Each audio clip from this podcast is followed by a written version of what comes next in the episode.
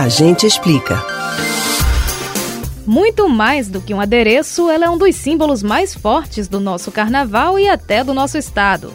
A sombrinha do frevo, que ostenta as cores da bandeira pernambucana, é inconfundível em qualquer região do país.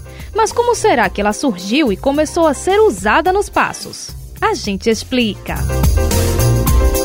Venhamos e convenhamos que uma sombrinha comum é sempre útil para quem circula pelas ruas do Recife. Em um mesmo dia, a capital pernambucana é capaz de ser banhada por uma chuva forte e por uma incidência solar mais forte ainda. No início do século XX, os recifenses utilizavam muito o acessório no cotidiano para se protegerem do sol. E vem daí uma das histórias que buscam explicar a origem da sombrinha do frevo. Segundo a versão contada por brincantes da tradição, na década de 1930 era comum orquestras do ritmo passarem pelas ruas da cidade. As pessoas que estivessem transitando em via pública acabavam se juntando aos músicos e caindo no passo do jeito que estavam mesmo. Já que era costume estar importando um guarda-chuva, ou chapéu de sol, como era chamado, o objeto acabava sendo usado nos passos. Por outro lado, pesquisadores apontam que no fim do século XIX, as bandas militares que saíam no carnaval eram frequentemente acompanhadas pelos capoeiras. Esses homens, vistos pela sociedade da época como pobres e violentos,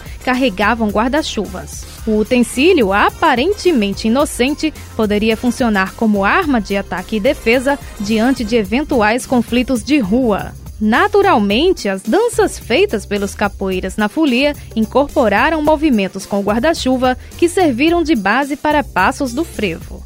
Registros históricos revelam que o adereço passou a ser típico dos passistas, mas era grande e preto, com itens um tanto exóticos pendurados nele, como garrafas de cachaça, salsichas e até caranguejos. Com a evolução e espetacularização da dança, passistas e professores passaram a confeccionar ou encomendar sombrinhas menores para facilitar as performances.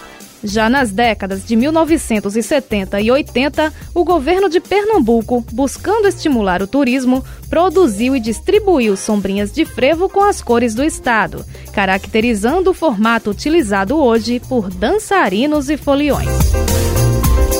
Você pode ouvir novamente o conteúdo deste ou outros A Gente Explica no site da Rádio Jornal ou nos principais aplicativos de podcast: Spotify, Deezer, Google e Apple Podcasts. Betânia Ribeiro para o Rádio Livre.